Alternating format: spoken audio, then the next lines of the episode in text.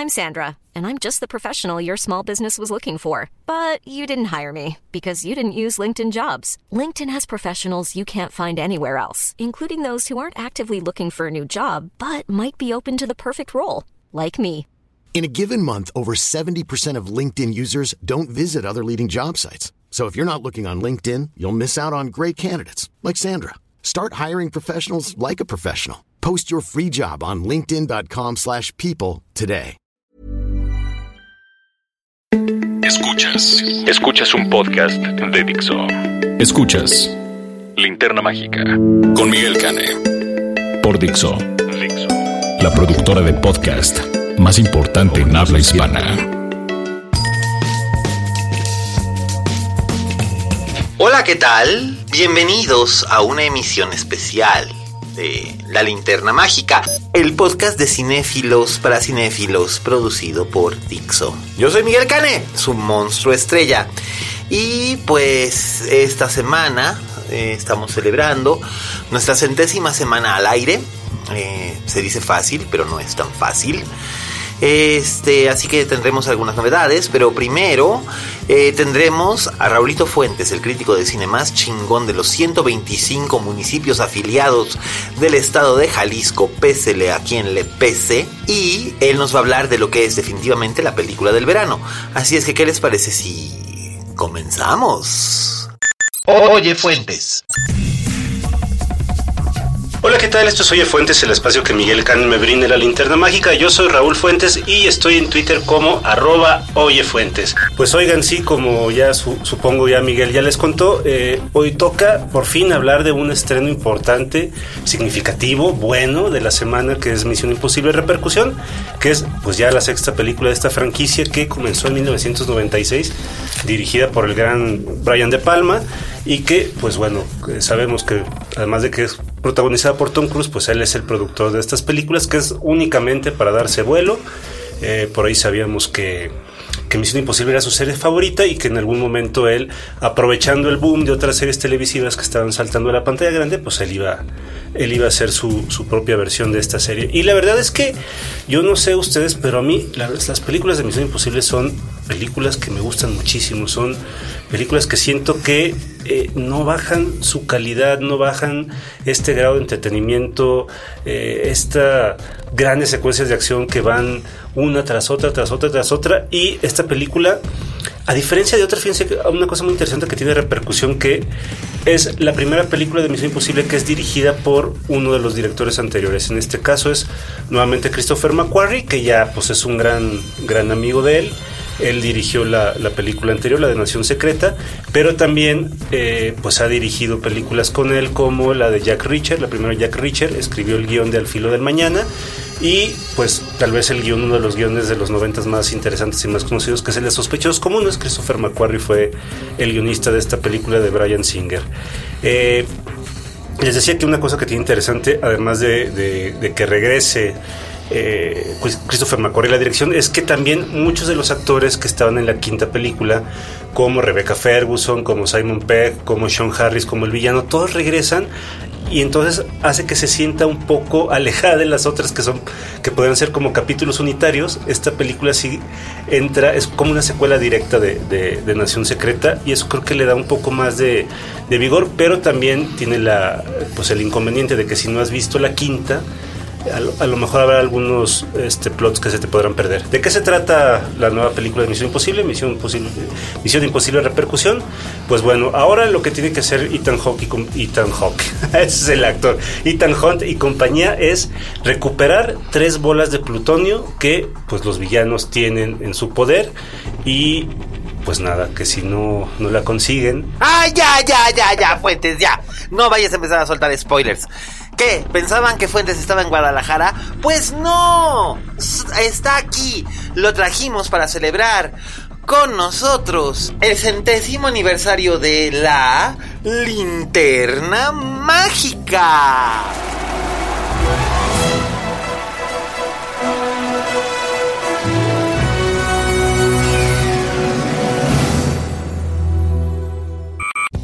Gracias, gracias, gracias Raulito por, por echarte el salto hasta acá.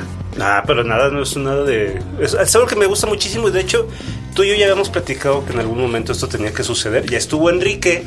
Es cierto, no, pero de hecho hasta lo hicimos. Lo hicimos en una cafetería hace un par de años, Sí. desde la FIL.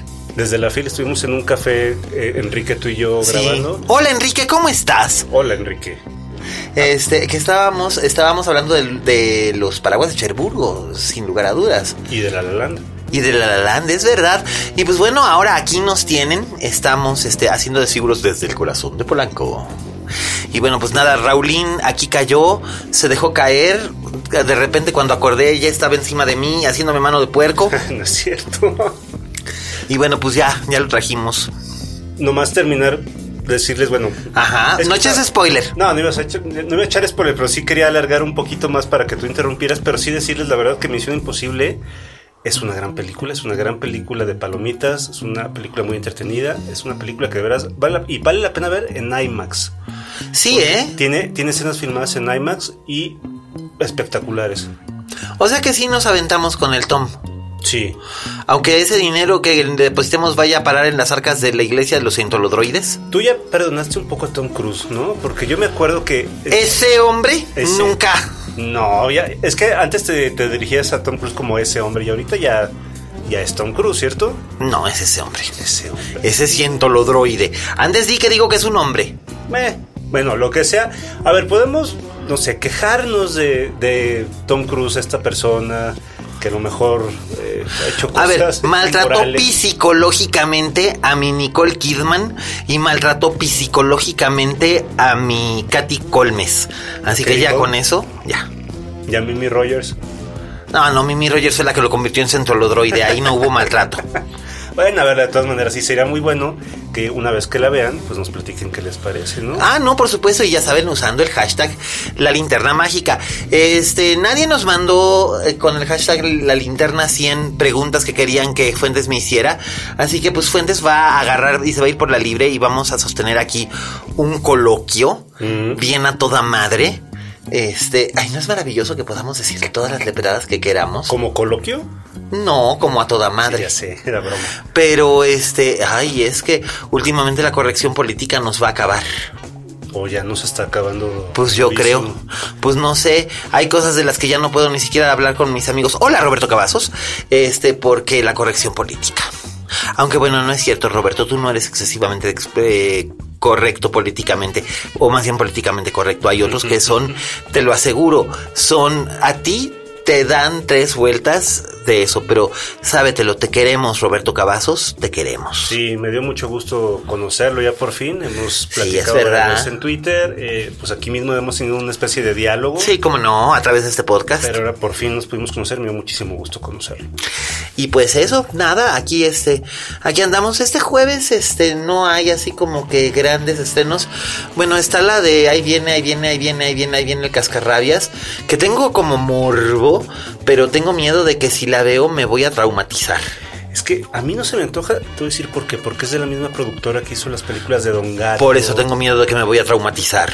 Ajá. Porque es fanservice, ¿no? Dices que es fanservice. Don Gato sí. Este, creo que también produjeron la película del Santos contra la Tetona Mendoza, que es puro fanservice también. Pero esa todavía te lo entiendo, porque básicamente lo que era era reproducción de algunos de los cartones más chistosos de Gis y Trino.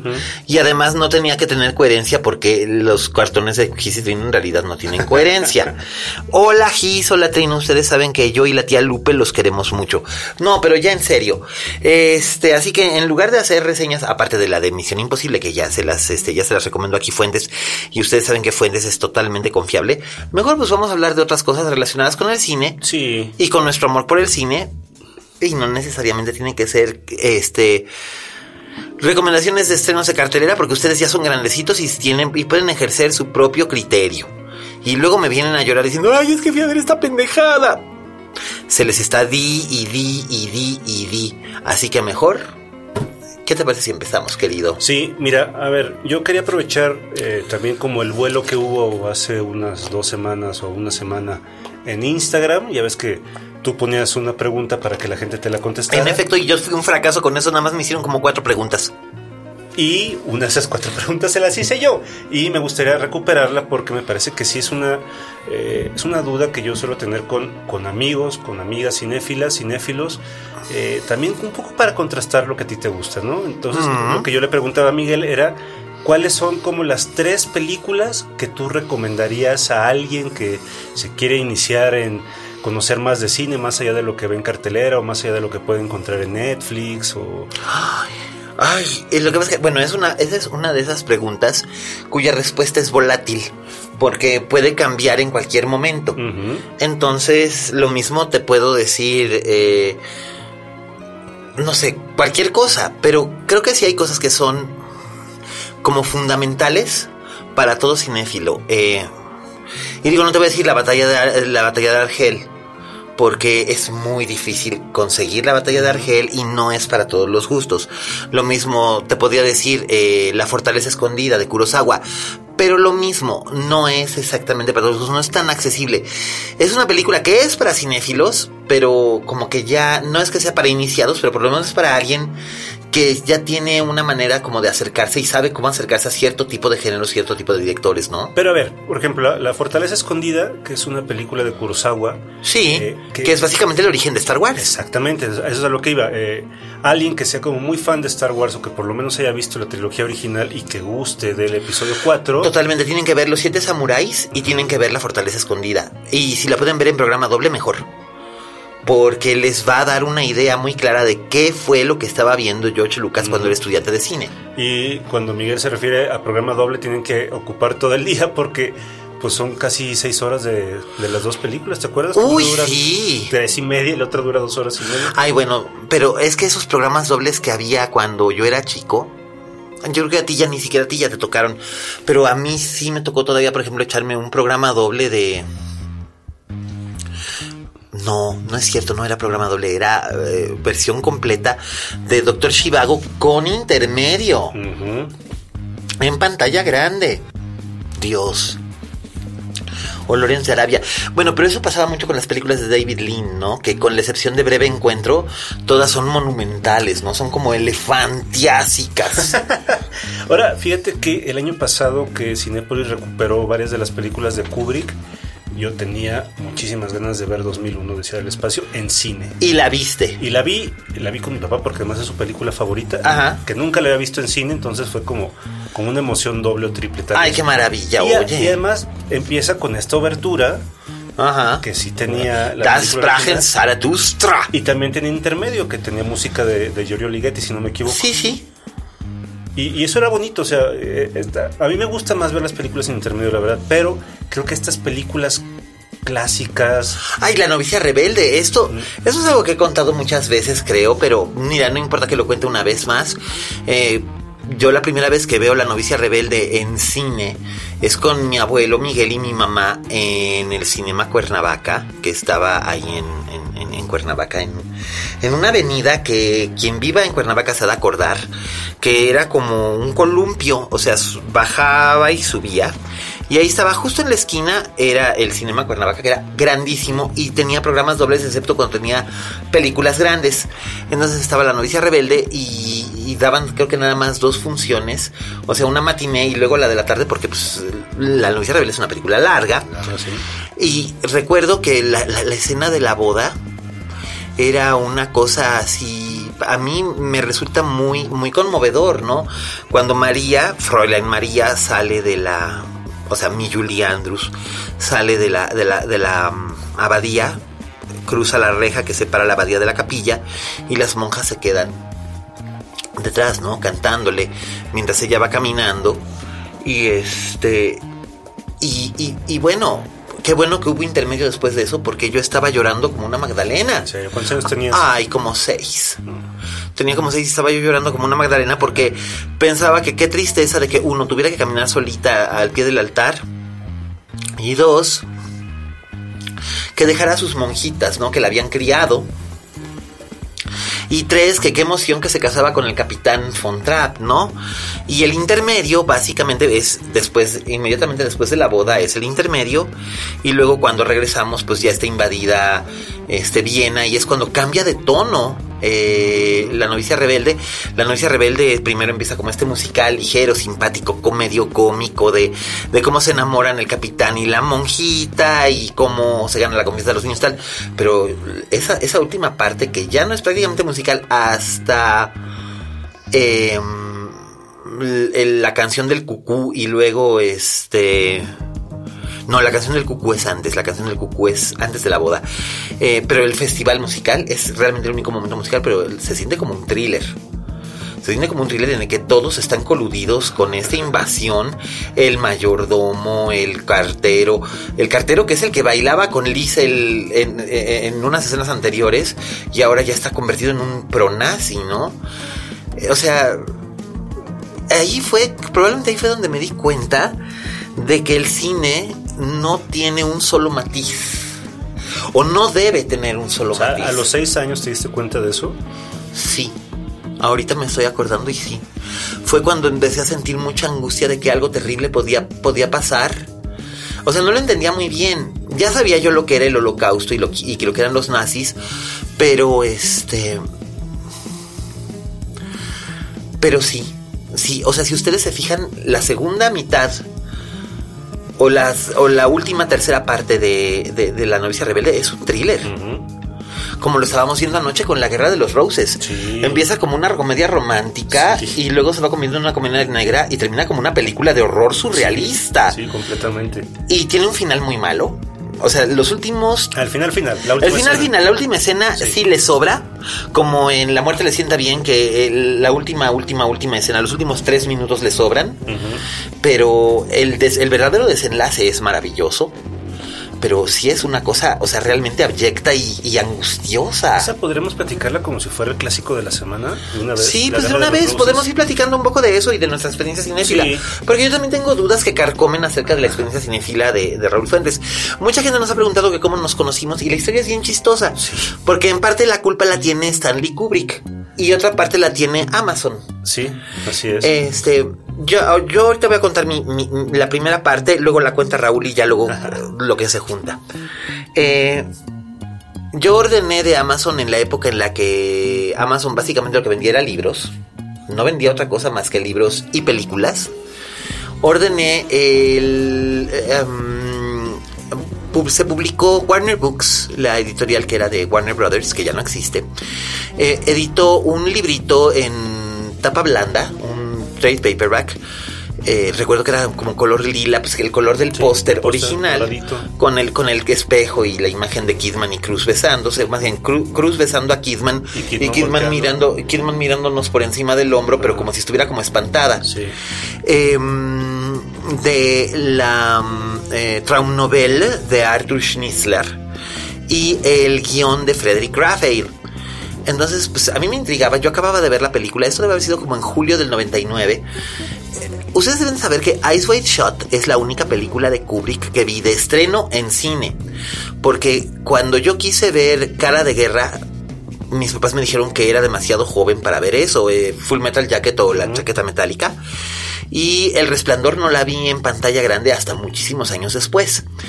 Eh, me, entonces, pues fui a ver, eh, recién estrenada, en julio del 99 se estrenó eh, Ice Shot.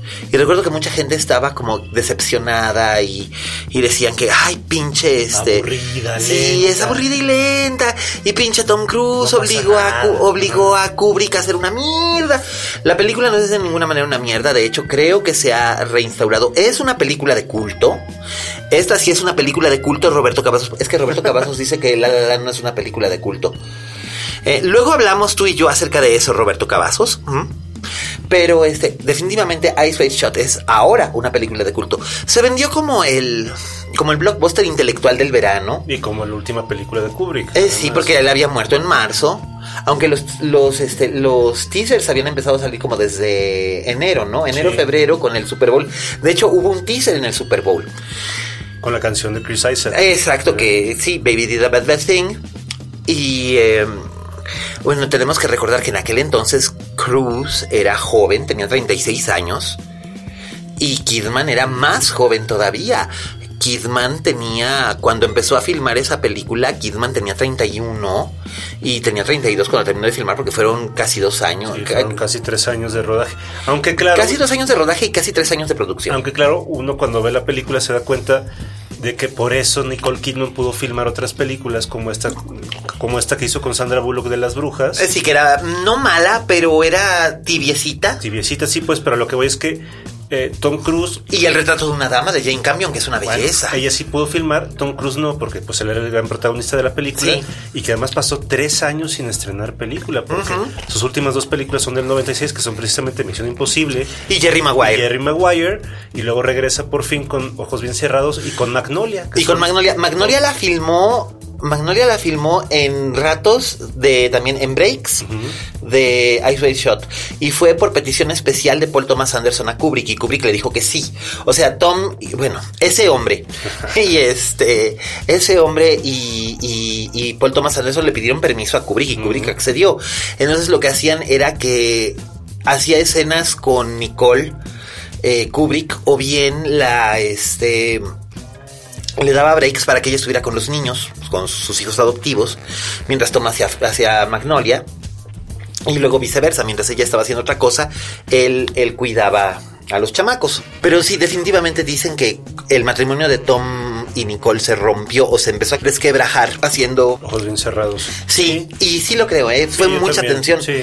Es que, a ver, échate 20 meses en un set con tu pareja haciendo estas escenas todos los días. Este, platicamos ahora un poco de, no, mi versión. sí, de, tu versión. yo ya dije del libro, sí, sí. Sí, porque eso también me parece interesante porque como yo les contaba hace rato, 2001 eh, es la película favorita de mi papá, entonces gracias a él pues pude tener acceso a otras películas de Kubrick un poquito ya más grande, como a los 18 años. Eh, pude ver Naranja Mecánica, pude ver Cara de Guerra, El Resplandor, Barry Lyndon, etcétera, que todos me, gustaron muchísimo. Eh, pero cuando muere Kubrick en marzo del, del 99, eh, se empezó a anunciar que se iban a sacar sus películas en VHS a la venta. Películas que eran más difíciles de conseguir, como, como The Killing, como Paths of, Glory, como Lolita. Eh, Espartaco no tanto, pues, pero, pero algunas sí, de las primeras. VHS, fuentes por Dios. Entonces, bueno, lo que yo iba es que cuando se murió Kubrick, pues me entró más la obsesión de ver qué pasaba con esta última película de Stanley Kubrick, ¿no? Que se iba a estrenar, él muere en marzo, se iba a estrenar hasta julio. Sí, el 16 de julio del 99. Así es, y él muere el 7 de marzo. Entonces, Así es.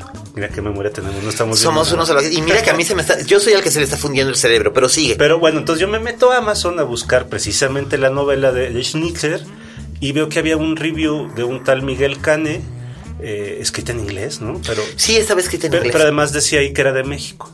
Entonces me llamó la atención que alguien más que se me hubiera adelantado como en la obsesión y yo me acuerdo que te escribí para preguntarte sobre, sobre la novela. Y yo te contesté y luego empezamos a, empezamos a seguirnos por ICQ. Por ICQ, ¿se acuerdan de la ICQ? Mi alias en ICQ era San-Miguel. ¿Y cuál era el tuyo? No me acuerdo. No, acuerdo, ¿cuál era ¿No era Setneuf? Mm, no, en ese entonces todavía no usaba Setneuf. Pero y tal, y finalmente Raúl y yo nos conocimos en persona hacia octubre del 99, una cosa pues así. Yo me vine a estudiar a la Ibero. Sí, y nos encontramos en un VIPS que todavía existe. Ok. el VIPS de, presidente Mazarik y Mariano Escobedo, ahí junto a donde están las Naciones Unidas. ahí, ahí, ahí, nos fuimos, ahí nos fuimos a echar café y pastel y estuvimos como tres horas hablando de cine. Sí, fue, y fue bien divertido. Entonces Raúl es como, no solo es uno de mis mejores amigos, es básicamente mi familia. Y además también este es probablemente una de las personas que conozco de mi generación que más, que más sabe de cine, que más colecciona cine y que junto con otros cuantos amigos, no, no somos muchos, como Luis Sosa, por ejemplo, eh, que tenemos, saludos Luis, te queremos, este, esta obsesión por el physical media, ¿no? Tener la cajita, digo, Raúl es más consecuente con el cine digital, o sea, el que se compra digitalmente en iTunes o en este, en Google Play o lo que sea, yo no. Yo sí quiero, o sea, si es de Criterion, quiero la cajita con el librito y todo. Ah, bueno, Sí. pero estás hablando de Criterion. No, no, pero incluso de, estrenos de estudio, ¿no? Eh, Y ahora con la moda del Steelbook, ¿cómo andamos, mano? de hecho, platicaba precisamente con Luis ayer sobre eso, ¿no? Que, que poco a poco se está acabando como esta cultura de comprar películas, pero que el Steelbook ha regresado un poco a darle cierta Diría- autoridad a, a los que somos cinéfilos, ¿no? Sí, y, y además hay, este, hay ciertos Steelbooks, este... Hermosos, así. Hermosos. Tú tienes unos muy bonitos, por ejemplo. No, hombre, cállate que estoy esperando uno que lo espero con ansias, el de la invasión de los ultracuerpos de Kaufman. De, de Philip Kaufman. De Philip Kaufman, ese sí, es la reproducción, reproduce en, en Steelbook el póster original de la película, pero además trae un montón de extras nuevos y está, está, está remasterizado en 2K. Y esa película probablemente es una de mis películas favoritas de los 70. Y, este, y es una de las películas más perturbadoras de la historia. Es superior incluso al original. Sí. Es, es donde el remake es mejor que el original. Pero ¿qué más me ibas a preguntar, Fuentes? Ándale antes de que se nos acabe el tiempo. Mm, pues, otra duda que tenía, por ejemplo, es. De todas las películas que has visto, yo estoy seguro que algunas debes haberlas odiado cuando las viste y que a lo mejor con repetidas vistas terminaste a lo mejor amándolas. Sí. ¿Como cuál? Mmm, déjame Porque ver. creo que esa también puede ser una buena recomendación. Porque seguramente hallaste cosas con el paso del tiempo, con el, con el visionado más vez. Repetido, sí. Uy, bueno, El Mago de Oz, El Mago de Oz. por ejemplo, para empezar. Cuando vi El Mago de Oz, cuando era yo un chiquillo, lo pasé realmente muy mal y luego la volví a ver ya de adulto y dije, ah, ok. Em, Casablanca. Casablanca. Casablanca le gustaba tanto a la gente que este que yo decía, ah, y luego me di cuenta de que, bueno, aparte de que yo ya, para cuando la volví a ver, yo ya estaba enamorado de Ingrid Bergman, que sigo estándolo. Em, de Ilsa. Ingrid en cualquiera de sus anestesia, en todas sus este, en todas sus interpretaciones. Este, probablemente sería también. em, pues fíjate que ahorita hay una película que no me gustó en el momento en el que la vi por primera vez, pero luego como que me entraron ganas de volverla a ver y ayer, o bueno, te consta que la anduve buscando obsesivamente y no la podía encontrar y todavía no la puedo encontrar, pero espero poderla encontrar, que es este Cuestión de tiempo, la película de Richard Curtis con Rachel McAdams y Donald Gleason. Eh, recuerdo que cuando la vi en el cine, yo en ese momento estaba pasando por un mal momento y estaba yo de mal humor y la película no la disfruté en lo absoluto, pero recordaba que tenía cosas interesantes y buenas, sobre todo en su, en su argumento. Y hace poco estaba teniendo una conversación con alguien acerca de esa película y me encantó, porque además estoy escribiendo algo que tiene que ver no con viajes en el tiempo, sino con universos paralelos. Y este, entonces es bien curioso que este. Pues es bien curioso que, que ahora tengo metida en la cabeza esa película y no voy a descansar hasta encontrarla. Que me pasa mucho. Se me mete en la cabeza una película que alguna vez tuve o que alguna vez vi que no he vuelto a ver o que tal. Y entonces no descanso hasta conseguirla y tenerla. Y muchas veces digo, ah, me arrepentiría de haberla visto o de, haber, de haberme gastado 400 pesos en ella. Pero digo una cosa, no me puedo dar el lujo de arrepentirme porque algo bueno tengo que sacar de ella, aunque sea venir a hablar de ella aquí. Me parece ¿Y tú, Raulín?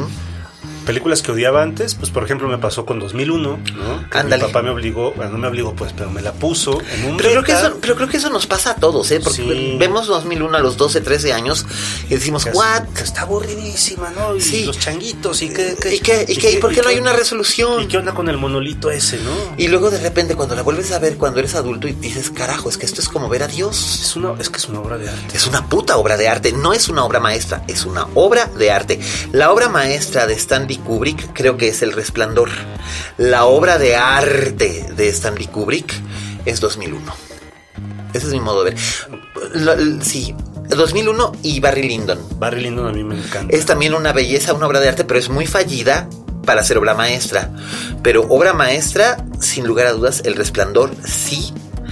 Y probablemente antes Espartaco, aunque a Kubrick no le gustaba tanto Espartaco. Porque era de encargo. Porque era de encargo, pero la hizo muy bien. Ese último momento con Gene Simmons abrazándose a las piernas de, de- de Kirk Douglas y diciéndole que ya descanse, es una cosa brutal. Brutal, bestial. en alguna otra, pues Doctor Stranger, a mí me parece... También es una obra maestra, Sí, absolutamente. sí. Lolita no, fíjate, Lolita no me parece ni obra de arte ni obra maestra porque tiene un problema genético que es su guion. No es... Que es de Nabokov, además. Sí, pero luego le metieron mano porque el propio Nabokov no se atrevía a tocar ciertas cosas y no sabía cómo adaptarse a sí mismo. Y no sé del, del momento histórico, que es 1962, pero Sue Lyon no sé de Ay. Sue Lyon es muy mal, además era muy mala actriz. Y Peter Sellers lo que quiso hacer fue convertirlo en el show de Peter Sellers. Pero por eso vale la pena ver la película, yo creo también, por ver a Peter Sellers. Ay, bueno, sí, pero el problema con Peter Sellers es que era siempre ese.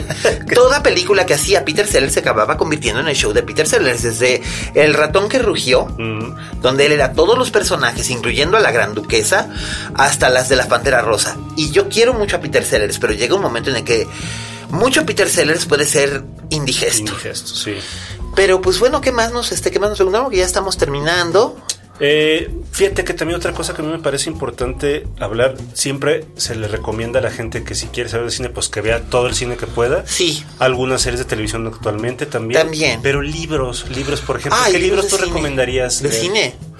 Bueno, principalmente el que fue mi Biblia durante años y sigue siendo un punto de referencia para mí, Cine y Sardina, de Cabrera Infante. Cine o Sardina, de, Car- de, de, de, ¿Por qué? ¿De de- qué trata ese libro? Pues es la historia de cómo él se convirtió en el crítico de cine más importante de Cuba y luego cómo huyó de los, este, huyó de la de la dictadura, pero todo eso viene como, como subtexto de grandes, grandes ensayos sobre películas, desde Breve Encuentro hasta Blade Runner. O sea, es, es, es, es sencillamente maravilloso. Gabriel Cabrera Infante era un, un, un, un, un extraordinario. ¿Guillermo? ¿Eh? Guillermo, sí, perdón, Guillermo, Guillermo Cabrera Infante, perdón, Gabriel, no, Guillermo. Eh, también, este, ¿qué otro recomendaría? Ay, este, este que compraste ayer. Eh, ¿qué es- Ah, qué- ¿el de qué es-? Sí, sí, el de Bazin, el de ¿Qué es cinema? ¿Qué es que es el cinema? ¿Qué es que es el cinema? Es, es maravilloso y también el de el, eh, el- las, este, las películas de mi vida de Truffaut, Hitchcock Truffaut. Ah, bueno, la, gran es- ese es entrevista. clásico, ¿no? Ese es un clásico imperdible. Con el que tienes que empezar. Este, el, de, el de Fernanda Solórzano, fíjate, yo hubiera elegido otras películas, pero obviamente yo no soy Fernanda, evidentemente, pero el libro de Fernanda es espléndido. Sí, hace unas bonitas Sí. anotaciones, por ejemplo, empieza a hablar de Forrest Gump y luego empieza a hablar de la novela y luego de Robert Zemeckis y luego de Spielberg. Entonces hace unas...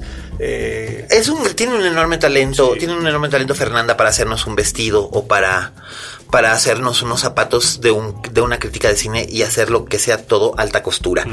Este, y esto no tiene nada que ver con el afecto que yo o Raúl le podamos tener a Fernanda. Es objetivamente, es maravillosa. Este, los diccionarios biográficos de David Olson. Ah, eso no los conozco. Los diccionarios biográficos de cine de David Olson son muy buenos. De hecho, parte del formato de mi diccionario era así. Solamente que los de David Olson son como que un poco más formales. Y el mío, pues básicamente es una autobiografía cinematográfica. Este.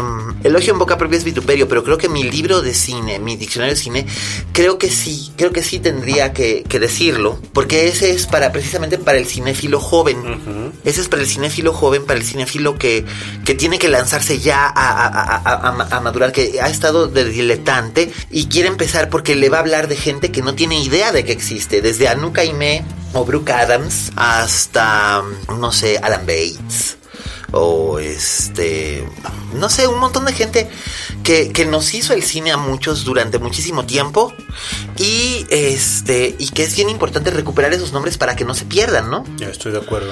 Y no quisiera, y no quisiera decir que este es mi libro y por eso tal, pero pero dilo, dilo. no, pues ahí está. Y todavía se puede conseguir, ¿eh? Por ahí, por ahí, en algunos péndulos todavía por ahí anda. De editorial Impedimenta. Editorial, Editorial Impedimenta, eh, distribuido por Sexto Piso.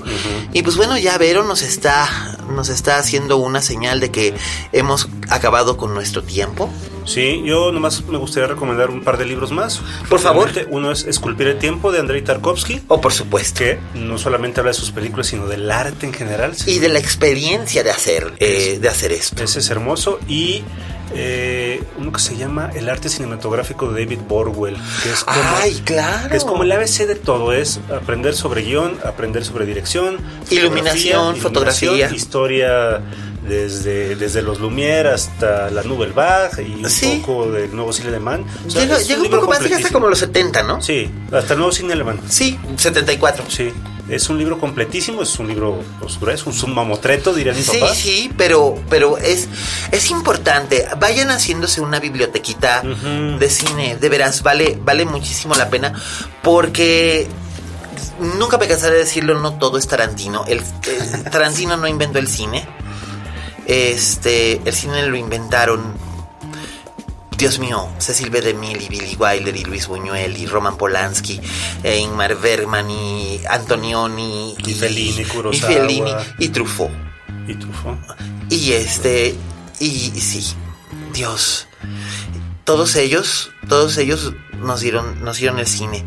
Y nosotros lo que estamos tratando de hacer es darles eso que ellos nos dieron a nosotros, dárselos a ustedes. Este, avisos parroquiales, muchas gracias Raúl Fuentes por venir. No, pues muchas gracias a ustedes por invitarme, ojalá pueda venir pronto. Sí. Pronto, muy pronto. Sí, y para seguir con, con nuestro cotorreo, nuestros avisos parroquiales, pues gracias a todos los que nos escuchan, a, a, mi, a mi querida amiga Liliana, a, este, a Miri, a, a Laura, a mi manito Mauro, que no lo olvido, muchas gracias, a Miguel, este, Miguel Ochoa y Miguel Zárate. Uno en la, uno en los abismos de la Sol y el otro en los soleados eh, terrenos de Tijuana.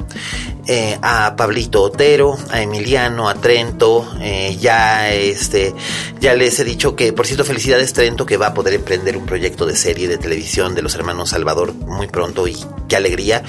Este, obviamente a Roberto Cavazos, también este, a, pues a mi Pipe, ahí voy con lo de los universos paralelos, esto que mencionaba los universos paralelos, pues tiene que ver con eso, así que pues ahí voy, ya sabes que yo no te fallo. Este, pues a todos, este, a Enrique, gracias Enrique por escucharnos.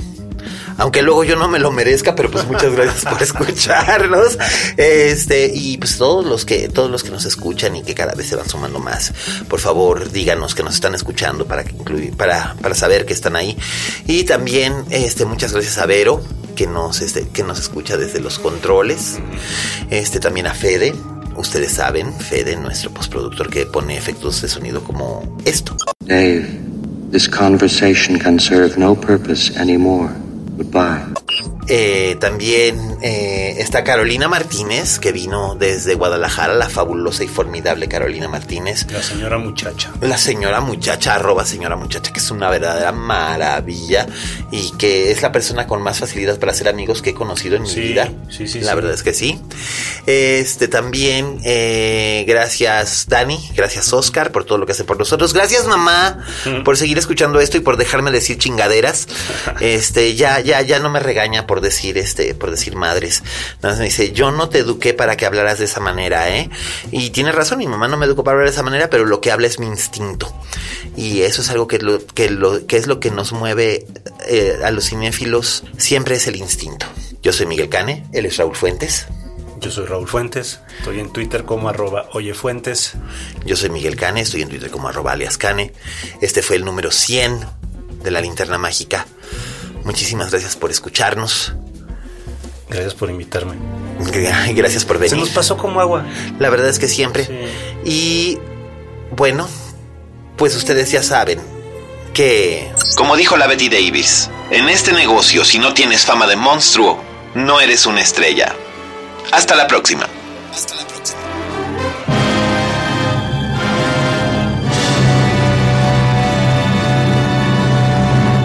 Dixo presentó Linterna Mágica con Miguel Cane.